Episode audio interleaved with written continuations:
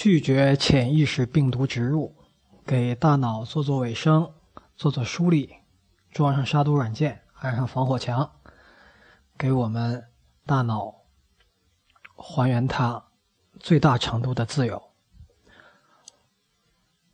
这是电脑的啊，人脑的杀毒软件节目。前面我们已经知道了，我们的脑壳里面装了三层脑。其中，感性脑和理性脑通常给我们带来麻烦，因为他们俩经常打架，而感性脑存在着若干的问题。这个问题又常常被利用。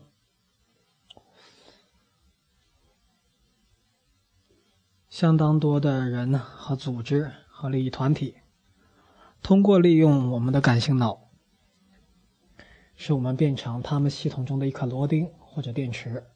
从我们这里拿走时间、注意力以及其他我们可以掌控的资源。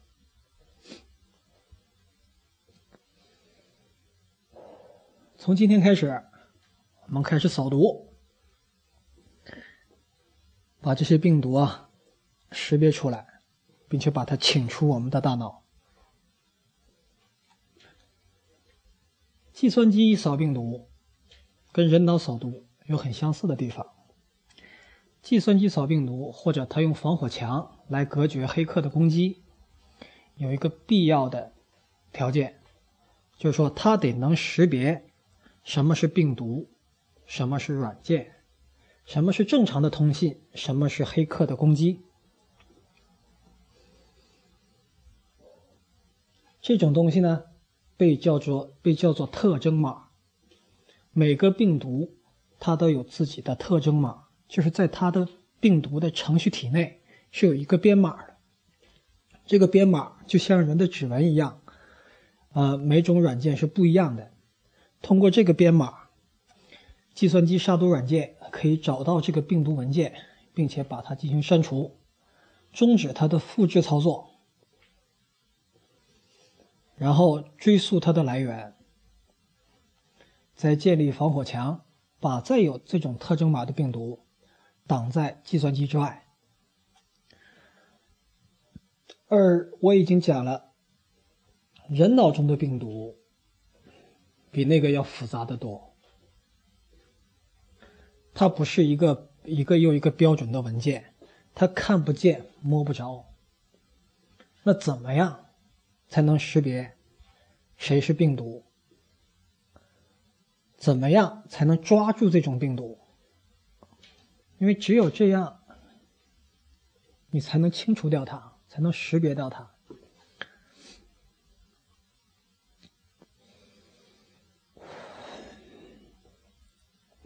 可是，让我们去识别一个理念、一个观念是正确的还是错误的，它往往会变成、演变成。一个非常耗能的一个哲学问题，因为一个观念是对是错，它有很多维度的衡量标准。如果我们对头脑中的每一个观念试图分析它是对是错，工程量非常巨大。虽然你能做，但是可操作性比较差。咱这节目，包括前面的被动性收入，就是致力于给大家提供一种可操作的理论。而不是说告诉你了，然后剩下怎么办？不知道。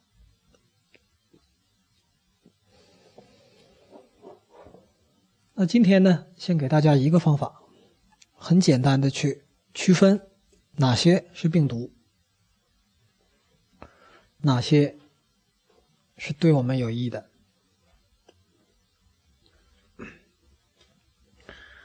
我们换一个思路，我们不从。区分一个理念、一个观念，它的是否正确和有益来入手，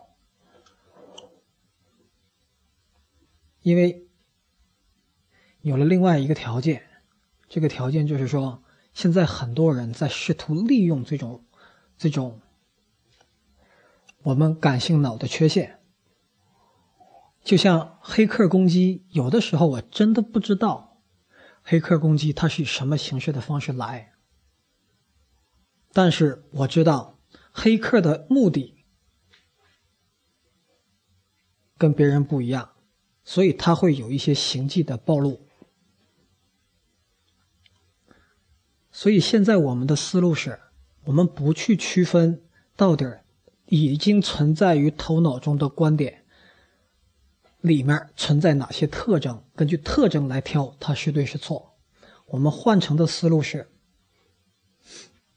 我们去考究所有头脑中现存的重要观点的来源和途径，它是怎么来的？这往往是一个重要的特征。这个信息是怎么来的？某一个观念你是什么时候形成的？它在什么情况下进入了你的大脑？它是怎么进入你的大脑的？通过这个途径的识别。我们可以消灭一大部分，可以区分一大部分，啊，先不是消灭，先区分。但我们的人脑很厉害，理性脑很厉害，很厉害。只要你把它列出来了，就像电脑软件设立隔离区一样，你知道这个东西有问题了，渐渐你的大脑就会形成一个组织，把它包裹起来，使它失效。虽然不能删除掉啊，但有的时候它还会被唤醒。所以，先把它失效，或者让它的效果变弱，然后我们再用一个新的东西去覆盖它。OK，那如果从途径来识别，我要给大家一个简单易行的规则。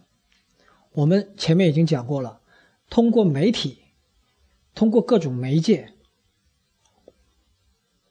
各种各样的观点会被植入到我们的头脑里去，而且这个是不需要。什么有网线插在我们身上？我们只要活着，我们只要有感觉，甚至我们其中某几种感觉，比如说视觉无效了，这种病毒依然进得来。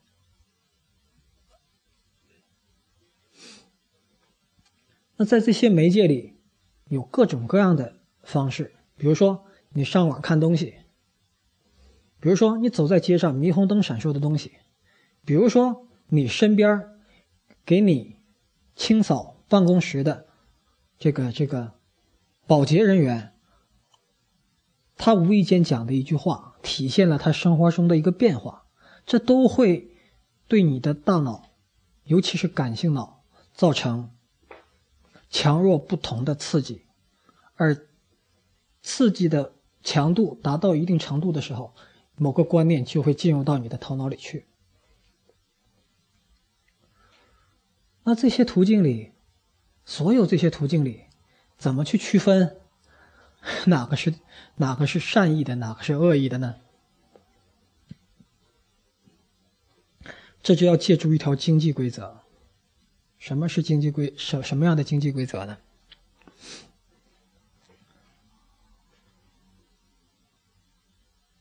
还是我们以前所遵循的一个能量、物质和守恒的规则，就是说。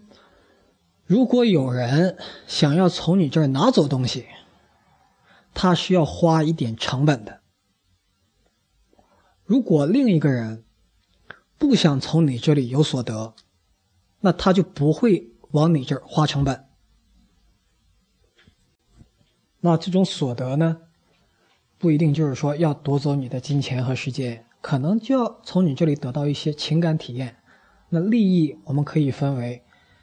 经济的利益和情感的利益，但他只要有有所得，他往往就为了可以为了他这个目标，为了他这个预期的收益，他会愿意付出成本。而最终的表现上是怎么样呢？就会表现为有些信息，它是主动蹦到你眼前的。他试图往的你的眼睛里走，他试图影响你的感官，你会感觉到他的主动性。他试图影响你的感官，试图往你的眼睛里走，试图进到你的头脑里去，他有一种主动性。现在我举例，各位，现在大家都用电脑，如果大家统计一下用电脑的时间上的分布。哎，会发现有一个很有很有意思的现象。每天我们到办公室里，我们打开电脑，你要是一上 QQ，那现在上 QQ 的人很少了啊。一上 QQ，它通常会弹出一个迷你新闻窗口，然后迷你新闻窗口里呢是包罗万象啊，新闻啊，国内的、国际的、娱乐的、数码的啊、购物的，反正总有一些。是你感兴趣的，即使那个内容本身不使你感兴趣，但是会有标题党啊，他会把它进行编辑啊，把它变成让你感兴趣的模式，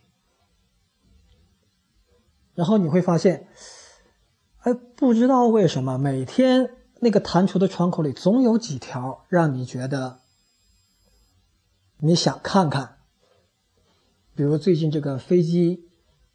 去哪儿了？对吧？你你大家都在谈，所以你就想看看看一看这飞机到底现在有没有信儿啊？然后你点进去，看完这一条，下面还有相关链接。哎，总之，如果你没有一个比较强的理性监控，或者说没有很强的制度在管理的话，你在很放松的情况下，任由感兴趣。操作的话，你会不断的点下去，而且网上有不断的各种各样的超链接，你可以从一个网站跳到另一个网站，然后看到了某件东西，进而想这个东西我在淘宝上看看有没有。淘宝上看完了，我想上亚马逊比一下价格，海淘也许可以呀。不知不觉俩小时没了，甚至是。当你走在写字楼外面，你看到很多很多的广告牌，现在已经变成数码的了，动态变换内容。然后你走到写字楼的里面，等电梯的间隙，还有个小屏幕不断向你闪现一些内容。大家不要理解为这都是广告，在我看来，这都是。有人试图在往你头脑里投射信息，而且他是花了大价钱、大成本的。那标题党也是要花钱的呀。那大多数人可能会觉得，他不怪不不不外乎就是让我看了一些东西嘛。正好我那时候站着也是站着，正好我看的时候我也很放松、很很很休闲，看了就看了呀。但是你注意，刚才已经时间已经没有了，对吧？你的注意力也没有了。最重要的是你的理性，该给你理性的时间全花在感性上了。这样的例子啊，我就不想多讲了，因为例子讲的多呢，你可能吸收的更好啊，理解的更深，而且例子讲的多会引起你生活中很多记忆、很多经验的共鸣，你听起来会很爽。但我总觉得吧，听这节目的人，他的领悟力应该挺强。我讲到这儿，你就明白了。我也不愿意讲的磨磨唧唧的。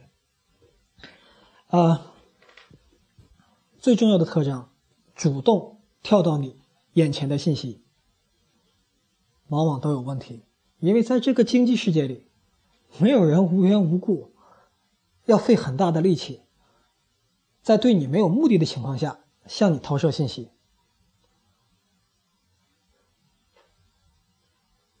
小时候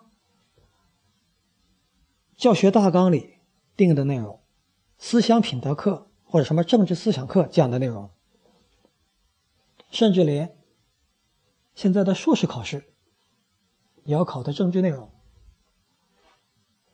难道不是有体系、有步骤？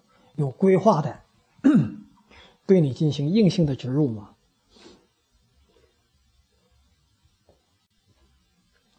而我们的感性脑非常非常的脆弱啊！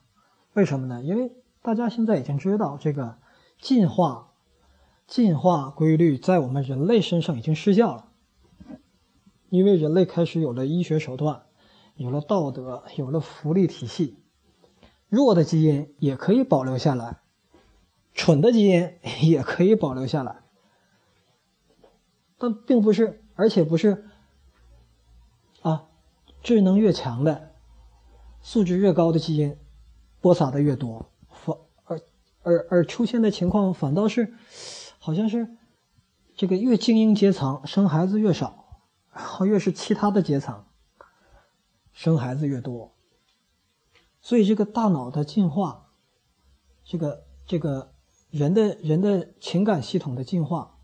很多年以前就已经停止了，但是社会的进化并没有并没有停止，所以社会的进化现在很大的一个程度就已经进化成了对人脑的认识和利用。在广告界，广告主们啊，广告公司的人员都在上课，学什么呢？学怎么样给人催眠。在广告语里加入催眠的形式，比如说，啊，渴了累了喝红牛，这事儿有逻辑吗？没有啊，渴了累了，OK，渴了累了，为什么要喝红牛啊？你的红牛真的能解决渴了累了的问题吗？解决渴了累了的问题只有喝红牛吗？没有啊，但他不断的跟你讲，不断的出现渴了累了喝红牛，渴了喝红牛。其实我们每一天都在被催眠，每一天每一时刻都在被各种各样的催眠。回想一下你到超市里买东西的过程，你会发现那广告既然即即使你不喜欢，往往你选择的时候，你选的还是那个东西。这是我强调过的感性脑它的强大之处，就是你多数时候你做判断。真的不是理性脑在判断，都是你的感性脑在判断。极端的例子是什么呢？人会为了自己某很关注的一个人去牺牲性命，当然这也被称赞为说人性的光辉。但这事儿在理性层面是不成立的。因为生命是理性存在的最基本的基础。很多人愿意抛出生命去做，因为感性会告诉他这么做很爽。那是不是极度理性的人会非常怕死呢？还不是。极度理性的人会认识到自己在这个世世界上。要留下什么样的痕迹？极度理性的人会知道，人生最多三万多天，死是必然，所以他会带着死的预期去做比较大范围的算计。OK，那现在我们已经知道了，凡是主动跳到你眼前的信息，往往他是试图要从你那儿获取点什么。当然了。他也会给你一些东西，给你什么呢？情绪价值。最典型的例子是电影。我们看电影，我们坐在那里，花了我们的时间和金钱，但我们得到的可能是电影里给的一点启发，或者电影里的感动，或者视觉上的冲击。文化产业为什么赚钱？电影为什么一部电影有的时候？像《黑客帝国》三部曲，全球可以狂赚三十亿美金，因为它是一种信息，它播出的是一种信息。我以前就讲过，信息的边际成本为零。那电影播放一次和播放十次，和在一个国家播放和在全全球播放，它的成本其实差不太多的，就制作成本加一个票房，加加一个那个院线的一个发行成本。但是每个观众给他的边际收益是比较高的。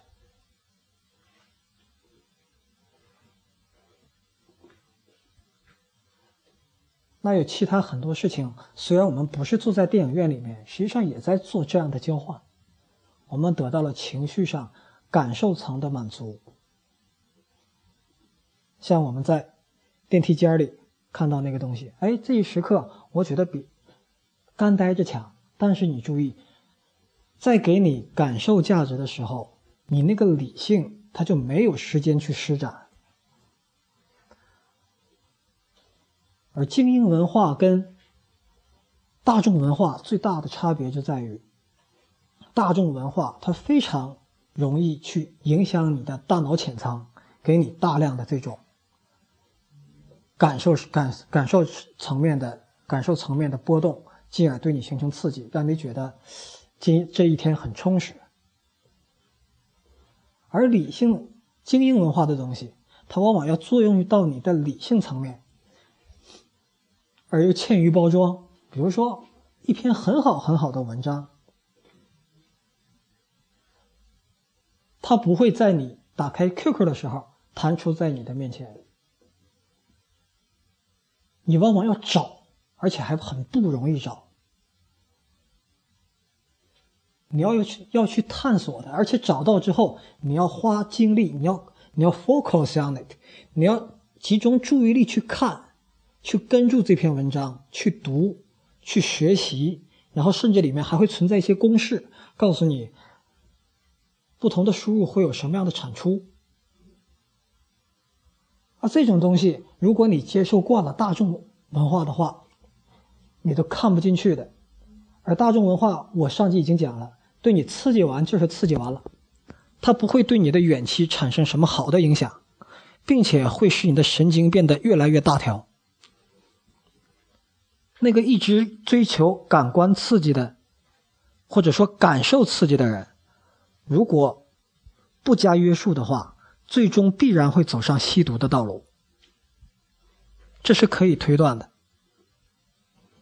因为的神经变得越来越大条，因为。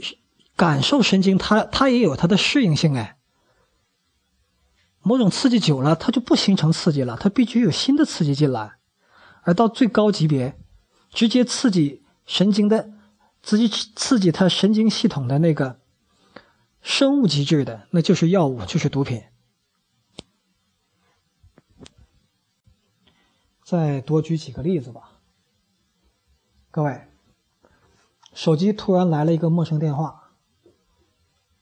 这人跟你没什么关系，还要试图要跟你告诉你很多很多东西，告诉你这样做对你很好。一般这种情况是是是是怎么回事儿是不是往往是卖保险的、卖理财产品的？所以你看他的特征，他主动找你，主动试图向你传递一些信息。